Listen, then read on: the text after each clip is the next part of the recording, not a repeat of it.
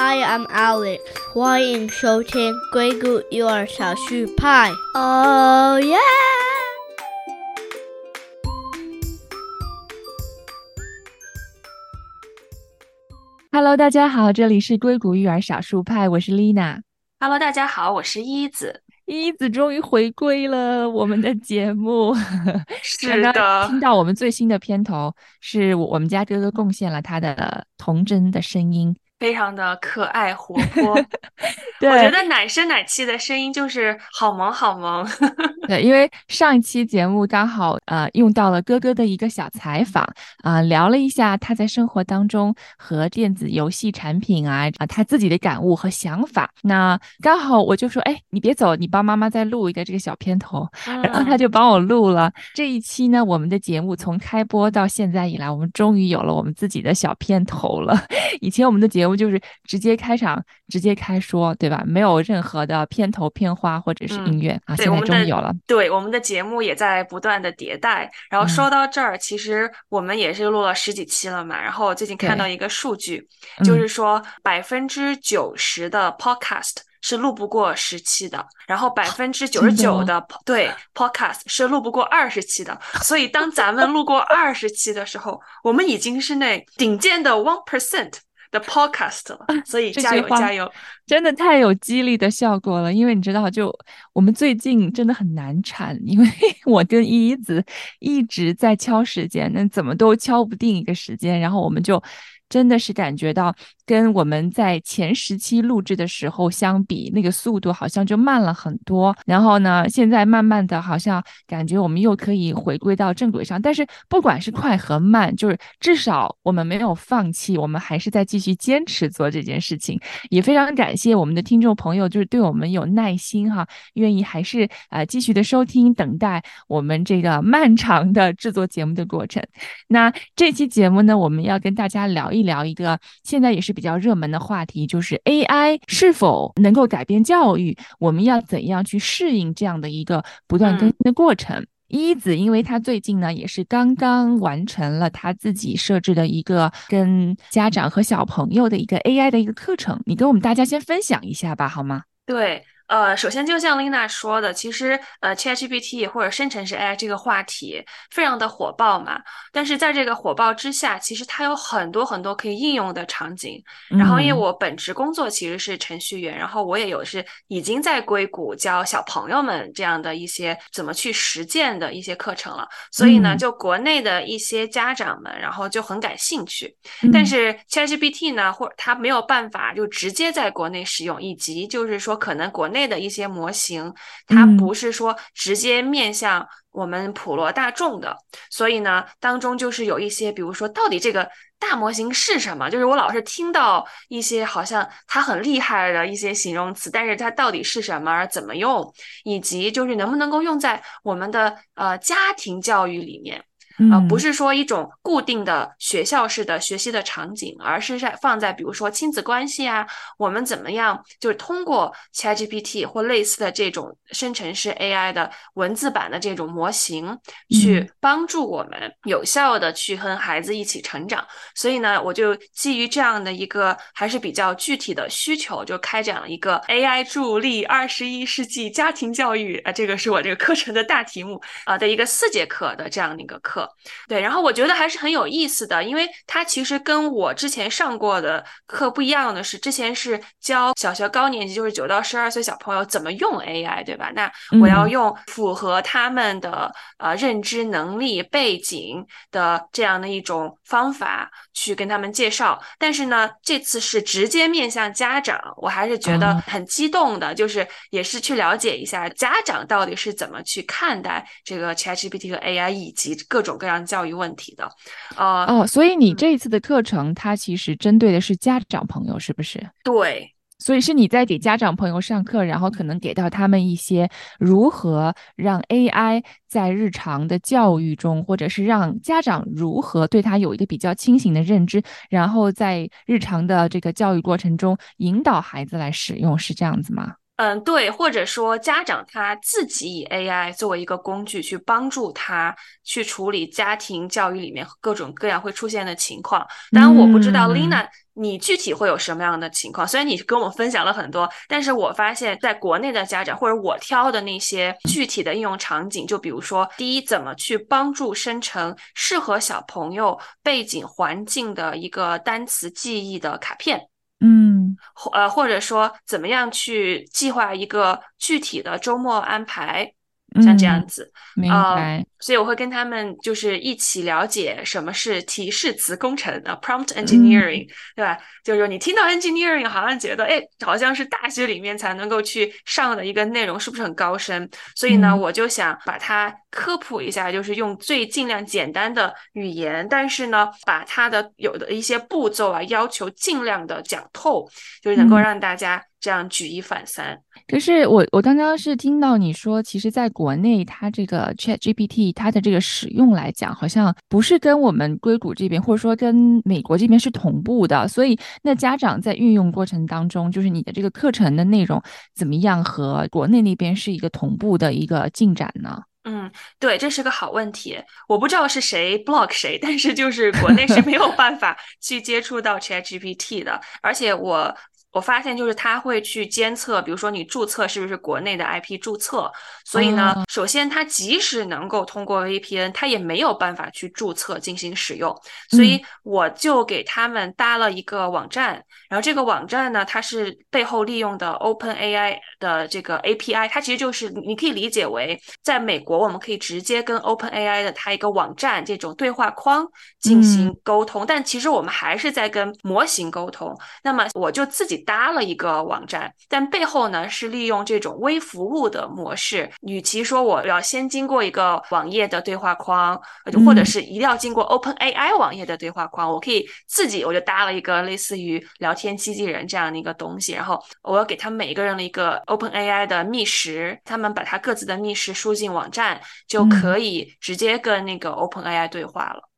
哦，所以其实等于是你搭了一个桥梁一样的，就是家长他可以通过这样的一个桥梁，他也可以使用到 Open AI 的这样的一些资源，对吧？对，因为我还是希望他们能够用。像是 ChatGPT 三、三点五，甚至 Chat 就是 GPT 四这样的一种模型。就虽然说我自己没有对国内大模型有直接的体验，因为我是看很多的研究论文，就是研究论文里面的比较得出来，还是 GPT 三点五和四是最优秀的。所以我就希望他们能够体会到这种最优秀的模型，它可以是怎么样的，就可以真正的去了解，就是 AI 的为什么这个生成式 AI 这种大语言模型，它不是简单的一。种规则器所给你提出来，就是它不是人工智障，它可能真的就是人工智能，所以我是抱着这样的一种心态。哎，那我也很好奇的是，国内的这些家长朋友，他们使用这个平台和 Open AI 的资源，他们就直接用中文来输入，还是用英文来做一个主要沟通？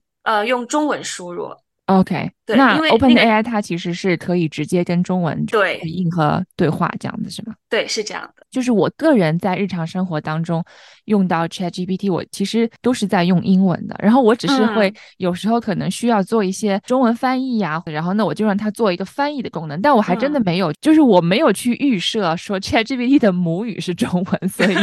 我就只是把它当成一个翻译的工具。所以我其实不是很了解说。你如果就直接用中文跟他对话，他是不是也可以同等的像英文这样子的这么流利跟这么精准的，可以去给到你信息反馈？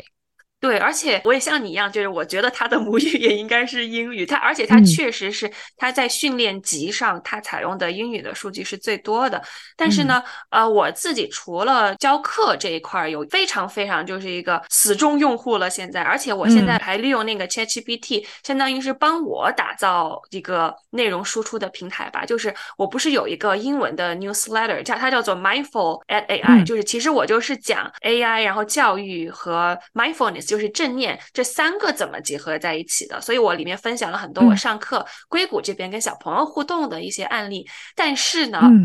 我都是用 ChatGPT 帮我写的，就是说我会给他一个框架，然后我说这个是我希望的一些语言，这个是我希望展现出来的一些逻逻辑和内容，请你帮帮我按照我的要求给我生成一篇，而且要符合这种呃 newsletter，类似于我个人的线上分享书刊的这一种吧，然后给我写下来。因为我要准备这个课程嘛，所以我就开了一个国内的公众号，我就用 ChatGPT 帮我把英文的内容翻译成中文，而且我说你一定要使用就是自然交流的中文的 那种语境，就是因为有的时候翻译还是比较生硬的。然后我发现效果也是非常非常的好，所以我现在就是用 ChatGPT 帮我生成文章编辑，然后再帮我把啊这个内容翻译成中文。所以我一篇文章或者说我干的一件事情，比如我去上课，那我上课可能投入的这一个小时，它可以生成各式各样形式的内容。再分享给更多的人，然后这个是让我觉得是一个，至少说他在我想分享教育理念上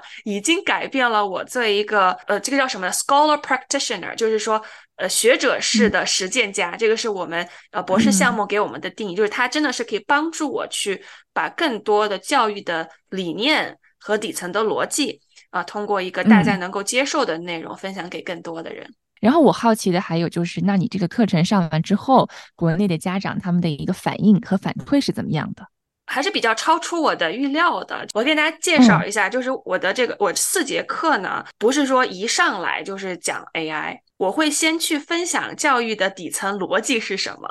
就像其实，在我们的这个播客里面，我们最开始第一期就是讲呃 gifted kids，就是天才儿童的时候，其实我们就分享了各式各样的学习理论嘛，就是。我们是怎么去学习的？但是我就发现，对于我来说，这个是一个很自然而然，就是我看到任何教育的行为和场景，行为主义、认知主义、构造主义，就是三个核心的学习理论，它就会是一个萌生出来的一个分析的框架，但它。之上还有各种各样的延展，然后呢，它可以帮助我去分析解释一个教育行为的因果，并且做出判断和推论。但是呢，我就发现。好像很多的家长，他们对这个是完全就不了解的。那么他不了解，很多时候呢，我们就会用一种日常的观察，呃，或者说我们会去寻找所谓的权威的解读，或者说我们就是反正在这个在在这个呃领域里面，谁说的最大声，好像谁就是对的，有类似的这种观点，对吧？或者说我们就会特别信老师，或者说我们就会很容易陷入一种 peer pressure，就是。同龄家长之间的、同龄小孩之间的这样的一种焦虑，然后呢，我就先分享了，就是这三个呃学习理论到底是什么，以及就是它在我们日常生活当中是怎么体现的。就比如说，嗯，行为主义其实就是一个。奖惩机制就是你学习，其实就是你像巴甫洛夫的狗狗一样，然后你不断的对外界的给你的刺激进行一个反馈，只不过你反馈如果是这个刺激的施加方想要的话，那么它就是一个正反馈，它就是一个奖励。那如果你的反馈不是这个刺激方想要的话，它就会给你一个就是一个负反馈，它可能这个就是一个惩罚，对吧？然后你会发现，其实这个就在我们目前的教育系统里面，基本上就是这样的，就。就是随处可见，这也就是所谓的应试教育、填鸭教育。啊，但是慢慢变到认知主义和构建主义了之后，其实人学习的方法和出发点就是不一样的。比如说构造主义，就是我怎么去通过我的个人的经验看法出发，我自己去给一个事物赋予意义。然后我就呃在看大家的反馈的时候，第一节课之后，然后我就听到一些家长就在微信群里面讨论嘛，就是说一开始就觉得我本来是来学 AI 的，我是想学这种高大上的东西的，为什么要？要讲这么久的这个学习的哲学呢？但是他们后来发现说，其实讲这个哲学是非常非常对的，因为一旦他们意识到就是一个理论框架之后，他就这家长也非常的聪明，而且他们非常对小孩的教育非常的投入，他立马就分享好长一串，就是说他就发现他家的小孩之前是怎么通过这个构建主义去观察去学习的，只不过后来好像进了学校教育之后，就不得不。走向了行为主义，然后他也在去反思他家里面教育是怎么样的。然后我看了之后，我觉得啊，这个是一个正确的授课的方向。就是说，其实你给出的这些底层理论的教育，其实对他们是有很大影响的。这个就是一个真正的，首先是把他们的这个思想、这个 mindset 给设置好了，然后你再去跟他们讲所有的信息，然后也就顺了。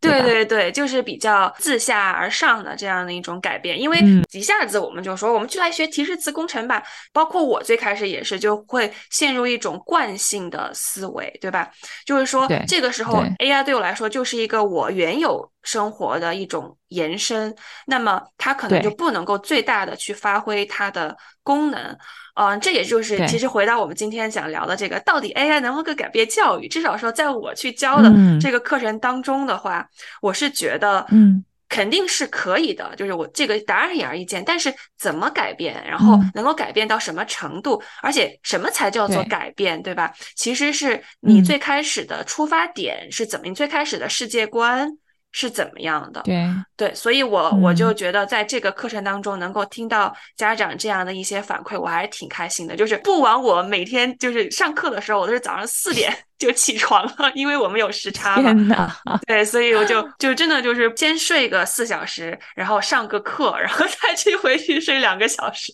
值得。说到这个早上四点啊，其实我跟一子现在的时间是晚上，已经快要接近十二点。对，我们终于我们俩就才凑出时间来，在大家都睡着，在全家人全家人都睡着的情况之下，深夜开聊，对，深夜 做播客，对，深深夜可以放飞自我，多聊一聊，对对，然后也没有什么人打扰。反正我是一个夜猫型的人，我觉得我晚上思维异常的清晰，白天就是浆糊，你知道吗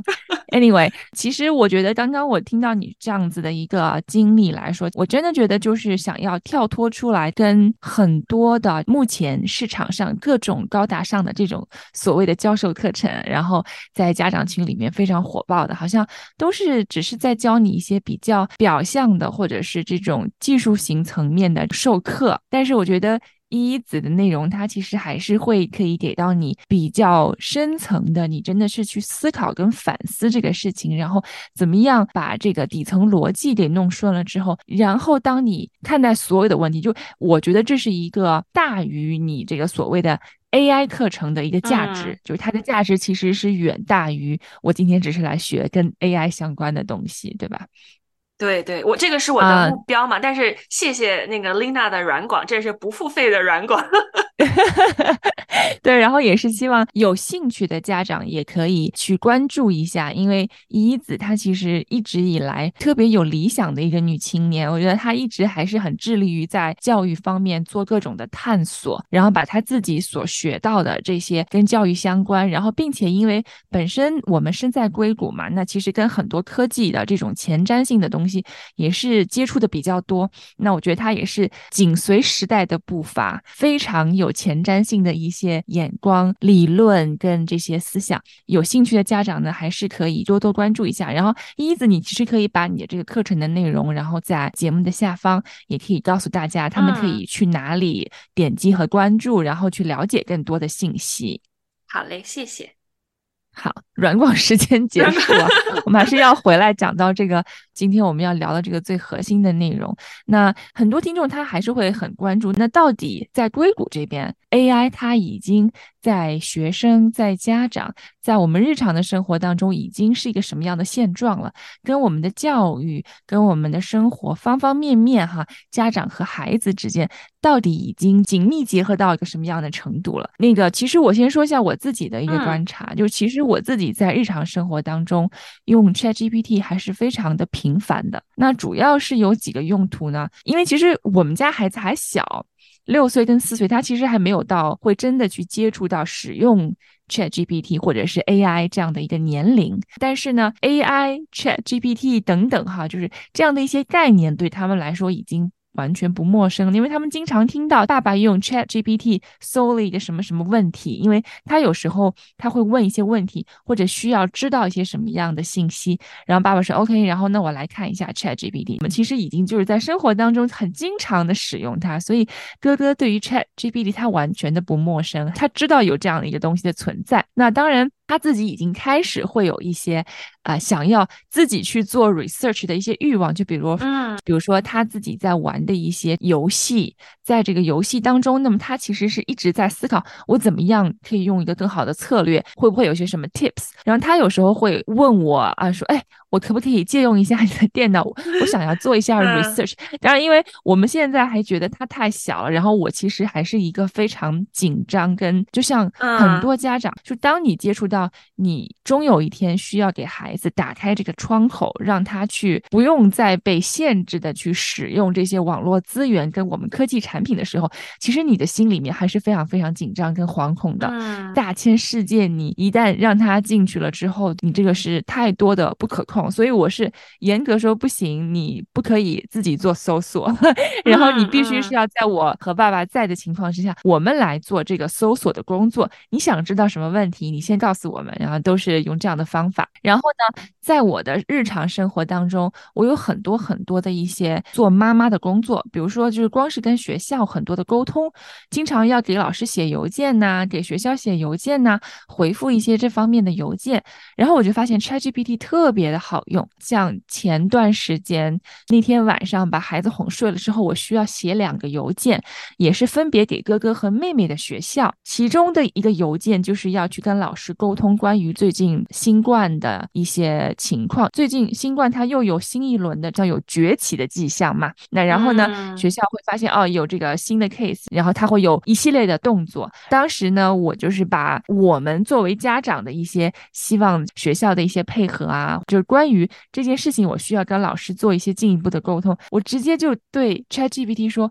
我想要写一个这样的邮件。嗯嗯但是因为这个邮件，我希望可以用个非常非常礼貌，因为我真的很怕会冒犯到老师，我也不希望让他觉得好像我作为一个家长跳出来去跟老师提好多好多的要求。然后那我就告诉 Chat GPT 这个语调啊，一定要怎么样，一定要很谦逊，一定要就是很 sensitive，对吧？我就把所有的要求都放进去之后，然后他就会帮我生成一个非常好的邮件，然后我就自己可以用这个邮件，我可以复制粘贴，或者可能再做一些某些细微的改动，然后就发现非常节省我的时间。本身可能我写那两个邮件啊，我要斟酌，我要想词句，然后我要去 draft，对吧？我要去打草稿，然后可能大概我只前后花了五到十分钟，我就把两封邮件全都写好了，然后发送完就去睡觉去了。那我觉得其嗯实，在日常生活当中是给我节省了大量的时间的。然后对在工作当中，这个就更加也不用提了，因为作为家长，有经常会有很多这种学校的 volunteer 的工作，那我要去嗯做志愿者。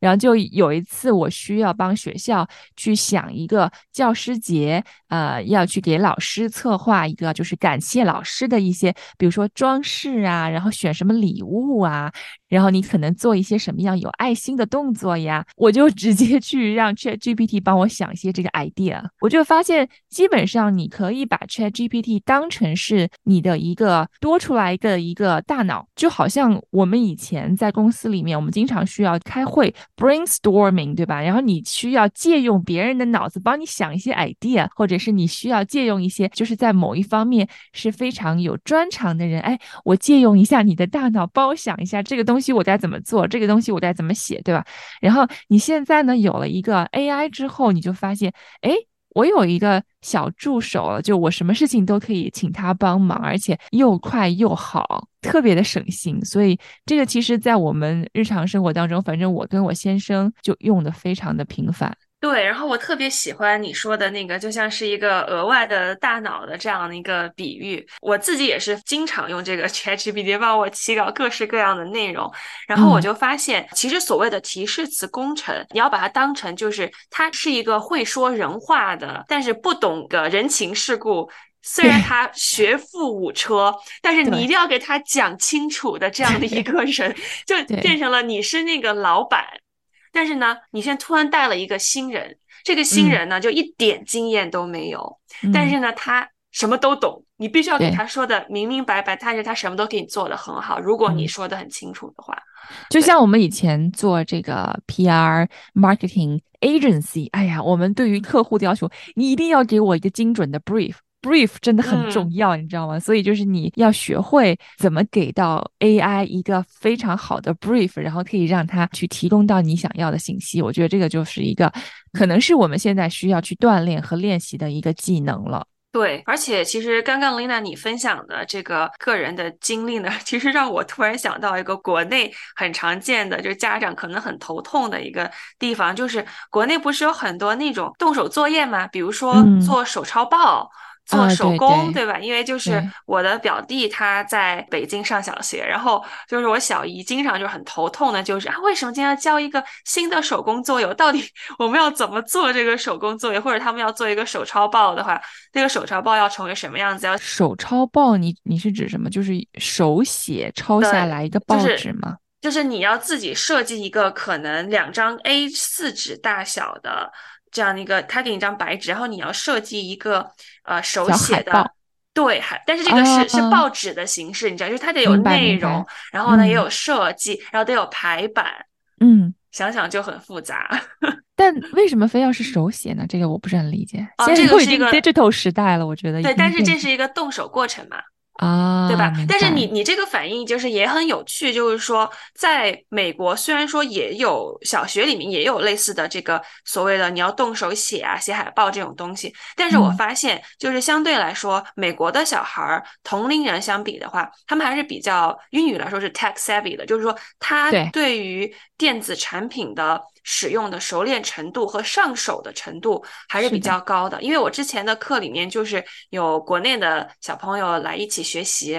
比如说，我们会用一些 Notion 的这样的一个软件，然后自己去搭一个电子图书馆，对吧？就是像你说，都已经 digital 电子化了，我们就搭一个电子图书馆。但是就发现国内的小朋友，他们可能上课的时候还是不提倡大家就直接用电脑，可能就像你不想让你家小朋友就一个人 搜索一样，可能就是学校和家长有这样的一个顾虑。呃，包括如果他们要用所谓的电子产品学习软件的话，更多的还是以语音交互为主。不会进行文字交互，所以就意味着，我就发现，就是那个学生的妈妈就跟我开玩笑说，她说啊，我们家小朋友 打字还是一指禅的那种，就是一个一个手指这样去打字，然后我觉得那个形容特别可爱。但是你会发现，可能美国的小孩像他们上那些课，他们自己就是拍视频啊，然后剪视频啊之类，就自己学。所以我觉得这也是一个一个比较大的不同。所以是的，说到这儿，其实也让我想到，就是说 AI 能不能够改变教育？怎么去改变教育？它是加速还是说去改善所谓的一些教育资源不平等，对吧？就是像像这个大脑，其实你只要会说话，只要你学会怎么去提问，所有人都可以得到他们想要的知识。所以这个知识的产生，它的分散，它的这个再一步的生产是成本非常非常低的，因为有这个 AI 的模型的话。但是首先你能不能够？直接的使用它，对吧？这个就因人因国家而异。还有就是，其实你要去使用它的话，你还是得有一定的经济基础的，就至少说你得有一个能够连上网的电子产品吧，对吧？那这个就不是所有人都有的，这个就很明显不是。所以你会发现，之前我们在聊这个教育不平等的时候，像我们学校的课程里面，我们还是在分，比如说不同的呃家庭收入。比如当地的这个基础设施的建设，可能还是停留在一些比较以物理产品为主的这种不平等，物理情景的不平等。就比如说你们就是这个地区的基站建设好不好呀？我们到底能不能够买一个比较好的电脑呀？这个学校有没有这些电子的教学产品啊？这种物理的，对吧？但其实有，我觉得结合这个 ChatGPT，它的。一个特点就是你得学会怎么提问，你得学会怎么提个好问题。对，没错，这个是它不是单纯的以经济基础为前提的，而是相对来说有更好经济基础的家庭，它能够把这个经济的资源转化成一种文化，转化成一种社交关系，然后在这个就是社交关系和文化培养当中，它去改善或很大提高了下一代的。认知的能力，对吧？他信息接触的能力，然后这个能力提升之后，让他们在使用像 AI 这么强大一个工具的时候，他会更加有优势，因为他的他们不存在所谓的这种学习曲线，对吧？或者是他这个相对来说的，他能够接受的反馈是非常，就是反馈这个时间是非常非常短的。反之，如果说你已经没有电脑，你没有连上网了，你甚至连这个 AI 的名字是什么你都没有听说过，所以。你就没有办法去享受 AI 这个所带来的生产力的这样一个提高，所以在这种情况下，它其实是很大程度上加速了教育不平等的。懂的小孩，你会的小孩，或者你家境优越的小孩，你可能用 AI，你的进步学习的进展会越来越快。但是呢，一旦你不知道或你没有这个所谓的 access，就是说没有就是权限呐，或者说机会啊，你可能就还在原地踏步。而且这个差距会越拉越大，而且就是它的这个差距的大的程度是比。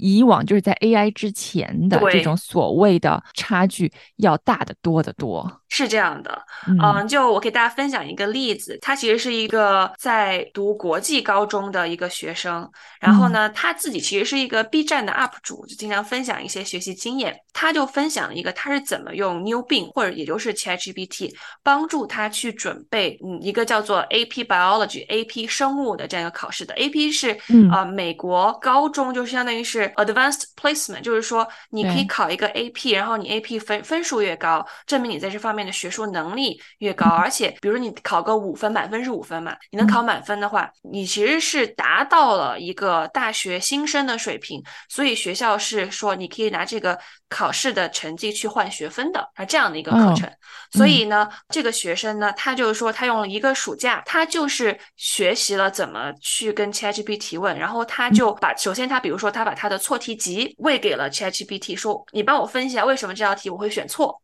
那个 AI 就帮他分析出来了那个选错的，就是多选题，他选错的答案是哪个地方错了，正确正确答案是哪个地方对了。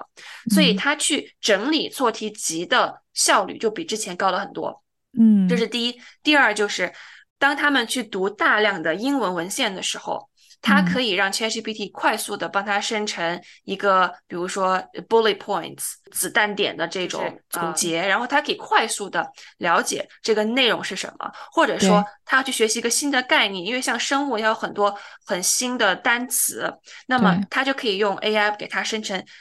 练习题，你看 他已经就是自己给自己就是用 AI 生成练习题了，去帮助他去记忆和练习他可能之前错的比较多的或还不熟练的这些内容。所以他就说，其实他用这个 ChatGPT 一个月才二十美刀嘛，对吧？但是你去上一个这个 AP Biology 的课，可能一个月就要一两万人民币。嗯，然后他就相通过相当于是自学的这种方式，最终他的 AP 拿到了五分，他没有去上那个补习班。嗯。所以我觉得这个，当我看到他的这个是呃他自己的分享的时候，我可以说是吃惊，但是又不吃惊的。对，没错，没错。我觉得他的这是一个非常完美的案例，就是他其实是展现了说这个 AI 它是如何真的更新换代了现在的这种学习模式、学习思维和学习方法的。其实像我觉得我个人在使用 AI 的这个习惯上面哈，其实还是比较基本的，就是我需要草拟一个什么文件，我需要去借用他的脑子帮我想一些 idea，然后我觉得都好像还是一个非常基本的。然后呢，我的先生，因为他有他自己的本职工作，然后同时他也在学习一些，比如他在学历史，他在学法语，然后他在学一些自己感兴趣的。那么他其实是怎么样要有效的利用他的时间完成所有的学习，并且还要做完所有的习题和交作业。嗯，就打一个比方，他的这个历史课里面，他们的老师要求说，你必须要看完一个这个纪录片，是讲一个欧洲某一个年段的那个历史的一个纪录片。这光是一个。纪录片就两个多小时，你知道吗？就你要先把它看完，然后你要总结出它里面的这些所有的知识点，对吧？然后你要把它转化成一个什么什么，然后你要再去写出来一个什么什么总结的论文等等等等。而且它里面很多的一些内容，它可能还不是英文的，所以呢，它就用了 AI。先是把这个电影的视频用 AI 转换成了音频，然后再转换成文字，然后他用的文字直接输入。我是忘记了是 Chat GPT 还是另外一个什么 AI，就是他其实用了好几个 AI 有不同功能的。然后再说，请你把这些所有的这本书里面的内容给我总结出来一个比较精华版本的。然后他需要知道这里面的重点是什么，然后。再把它总结归纳，然后成他自己的一个观点，然后他再逻辑性的表达出来说这是他的一个论文。所以就是他其实这一整个过程的这个时间的对比来讲的话，他这个完全是一比一百的比例。就是我觉得他明明他可能需要花两天、三天的时间，就是全部都扑在这件事情上，他可能才可以完完全全把这件事情全部做完。但他可能只花几个小时，他用 AI 的帮忙就大大提高了这个效率。嗯嗯嗯，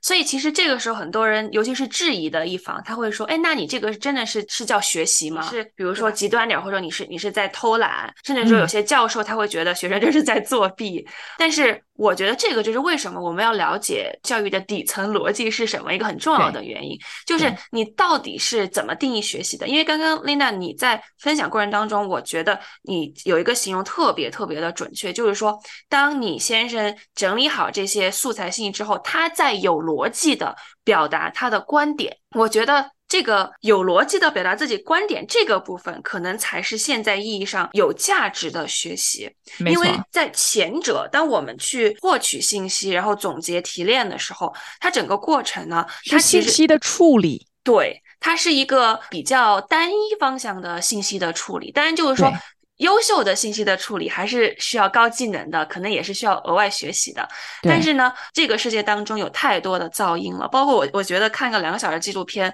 也不是，你知道有些有些旁白还是很慢的，对吧？是的，他就说 我没有时间呀，我真的没时间，你让我在那边坐两小时，然后全部都看完，那对对吧？嗯，所以你需要用个最高效的方式，我要知道这个里面说了啥。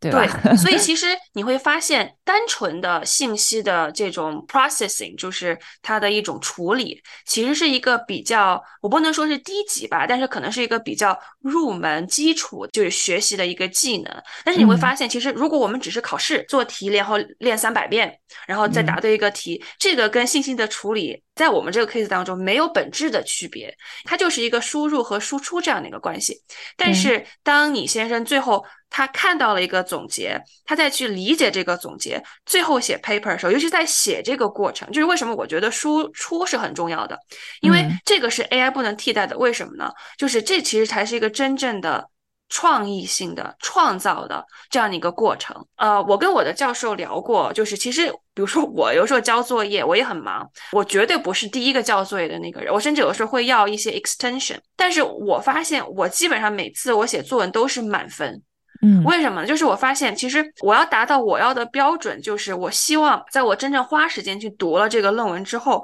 嗯，我脑海当中得有一个新的东西出现。然后我跟我教授的用词就是，我希望 some new ideas can emerge，就不是说 A 说了这个，B 说了这个，他们两个是不一样的，对吧？嗯，这个，但是而是我是希望说，这个新的东西展现出来的过程，而不是原来的东西再重新。重组之后换汤不换药的这个东西，我觉得前者才是人去学习的核心所在，因为在这个地方你永远都是在创造的，永远都是在高于之前的这个。东西来做的，而这个其实是一个真正的 problem solving 的过程。嗯，所以如果说我们明白这个教育学理念的话，其实我们是很能够清晰的分清楚我们每个阶段到底是在做什么，对吧？那么所有的是处信息的处理，这种流程性的、重复性的、有一定规则的，它不可避免。它是可以被 AI 代替的，对吧？对，只要它能够被识别出来这个流程，它就是可以被自动化的一个一个东西。没错。但是我们脑海当中这个新想法的诞生是没有办法被 AI 复制的。嗯，还有我自己个人在学习方面会使用 Chat GPT 的一个方法，就是说我在写论文也好，因为我自己也在同时上我的那个研究生传播学。那其实我们在课堂当中就是会直接有很多同学他就会使用 Chat GPT，然后去生成一些他们的 idea。当然，这个是他们有。自己的一些 idea，然后让 Chat GPT 来帮忙，然后可能做一些语言上面的一些润色也好，或者是修改也好，或者是再去做一些调整。其实我觉得这个都是一个当今的一个不可逆转的一个趋势了。其实你去做传播也好，做市场营销也好，或者是你在做媒体方面来讲，这个构思和最核心的那个想法是你自己的。然后，所以我是经常就是要把我的想法快速全部都先写下来。然后呢，我可能再会用 Chat GPT 来，第一，你帮我检查是不是有一些语法错误，或者是有一些表达上的，你觉得有更精准的方法，对吧？就是我们以前写论文的时候，教授他都会说，哦，我不希望看到有任何语法方面的错误。然后，那么你每一次还要做的一个工作就是校正，就是你每一次写完之后，然后你自己要再逐字逐句的看是不是有语病啊什么之类。那但是你现在让 AI 帮你做这个，一分钟全部搞定，对吧？就是已经大大很节省时间了。然后另另外一方面就是它也可以帮你做一些措辞上面的一些润色也好，或者是一些修饰也好。最后做完修改之后，你要不要用，这就还是你自己的决定嘛。那可能我某一些部分，那我用了 AI 的修改版本，可能某一部分我觉得，嗯，这个跟我想要的那个还不是最贴切，那我可能会自己的，或者是我再继续的再去，就是再去打磨，就是它其实是一个。打磨的过程，所以是 AI，它就是一个工具来的。我们现在是要学习怎么去使用这个最新型的工具，来帮助我们更有效的工作和学习。对，而且其实在这个时候，我觉得它对教育的冲击就是我们真的要去重新定义，到底我们要教小朋友什么，对吧？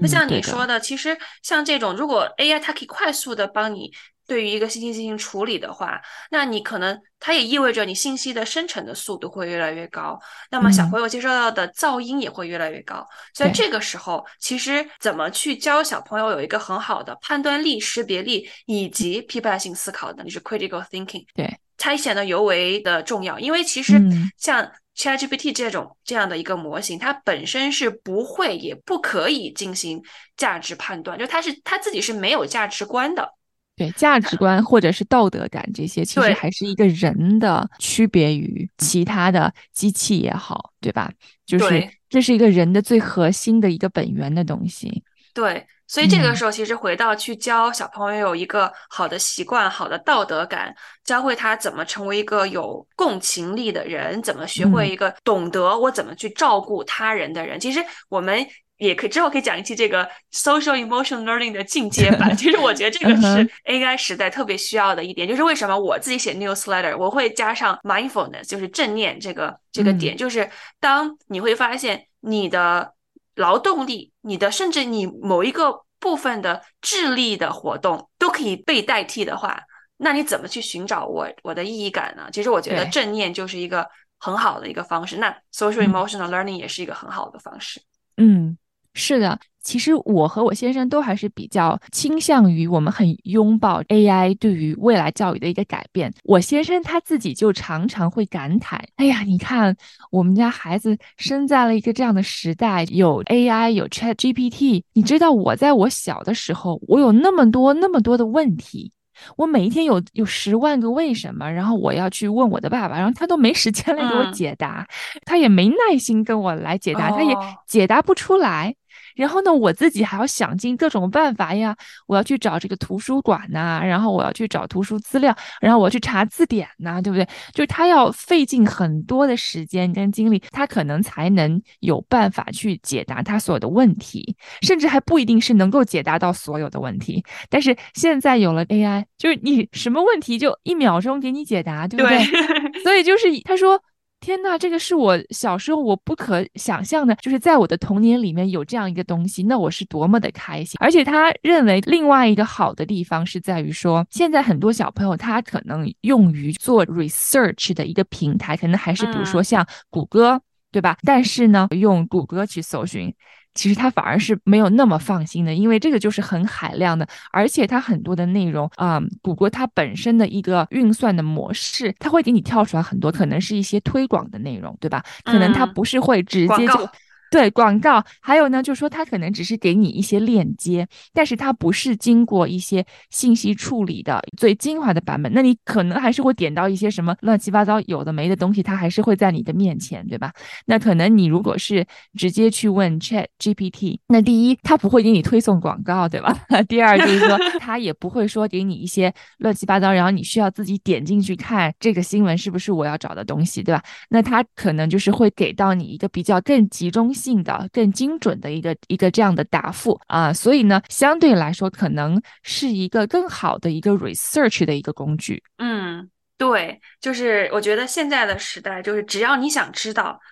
你就很快很快的可以学，然后呃，我比如说我现在想知道什么呃 AI 的一些进展，就我发现我已经跟不上了，因为它进展 就已经它进展的速度超过了我了解的速度，然后我已经放弃我要在 AI 上的技术走多远，因为它很多开源的工具它自行的迭代就非常非常的快。它不是说 OpenAI 迭代，它是很多的软件工程师，然后代码爱好者，他自己就会去研发很多很多的东西。而且，嗯，你还可以通过 ChatGPT 的帮助你去怎么写代码嘛。然后我就最近也看到了很多就是教育方面的产品，就比如说有个网站，它就是专门就是你你可以给他一本书 PDF 的书，或者一个网站，或者一个 YouTube 的视频的链接，然后它就可以很快的给你生出就是十几二十个呃 flashcards，就是你经常你要。比如说你复习，你要看那个闪卡，然后记忆嘛，对对，是的，这样的一种方式就好直接。然后我知道国内有一些独立开发者是在做教师备课的内容。然后他也是把一些备课教材啊，然后放到那个数据库里面，然后 AI 给它进行一个提炼。然后像我博士，接下来我们要求是要做一个 intervention，就是做一个呃落地实践，就结合我们收集到的数据。然后我现在就是在做一个 AI tutor，就是 AI 私教，就是只要你可以把你这节课。的，比如说课程大纲，然后阅读材料和作业都上传，你可以很快的得到一个至少在你这个课程范围里面的领域专家。然后呢，呃，你任何时候想什么问什么问题，他都会给你在这个课程规定的知识范围里面给你进行一个解答。那为什么会这么做呢？其实就是基于教育理论里面有一个叫做呃 ZPD，就是 Zone of Proximal Development，叫最近发展区。他就说，就是为什么我们鸡娃是完全没有用的，就是你你让这个小孩超前学习没用的，是因为任何人的这个认知发展和内化的能力，它是有生理年龄的或就这个生理发展的为基础的。所以呢，任何人他去学会一个东西，他是有他学习能力的，在不同阶段他有他的下限和上限。那么，我们教育者传统意义上的教育者，其实就是要去了解这个小孩的下限和上限是什么。然后呢，通过支架理论，把就是教他怎么从这个下限到达他可以到达的最上限，并且不断的去螺旋式的拔高他的下限和上限，形成新的下限和上限，对吧？永远在这个这个发展区里面蹦跶，而不是在发展区之外蹦跶。就是他不需要一下子要理解一个很深很深的一个领域，就到很深很深的程度。但是呢，他只要在他这个课程给他挂好的领域里面，他学会了之后。他就可以以此为基础去学更多的这样的一个课程。反正我自己在写这个简单的产品工具的时候，我就发现哇，可以改变教育，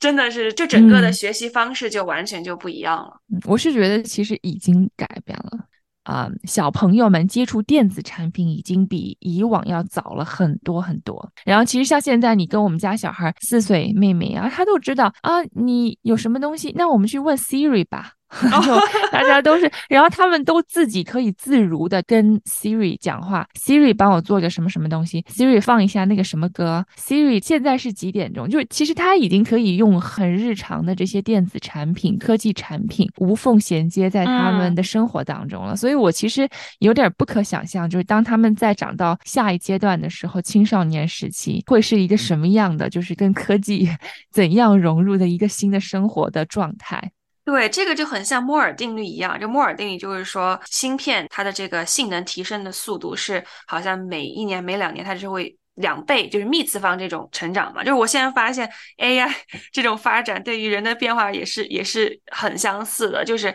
你很难你很难去预计，就是说未来会发生什么，未来有什么样的改变。所以在这个时代，我觉得培养一种反脆弱的能力吧，非常好的适应能力是非常重要的。你很因为你很难去规划了，就是你没有办法去规划你小孩以后可以干什么，因为你以后有什么工作，有什么需求，真的。工作都在变了呀，工作已经被 AI 就是已经进行了一个大翻盘，就是一个大洗盘。就你其实很多的工作可能在不久的将来都将消失，所以你也没有办法去规划你孩子的工作。对 对。那也是非常欢迎家长朋友们跟我们来分享你的看法、你的见解。AI 在你的生活当中是起到了一个什么样的作用？正在如何改变你和你孩子的生活呢？好了，那我们这期的节目呢，到这里也就结束了。感谢各位的收听，我们下期节目再见喽！谢谢大家，拜拜。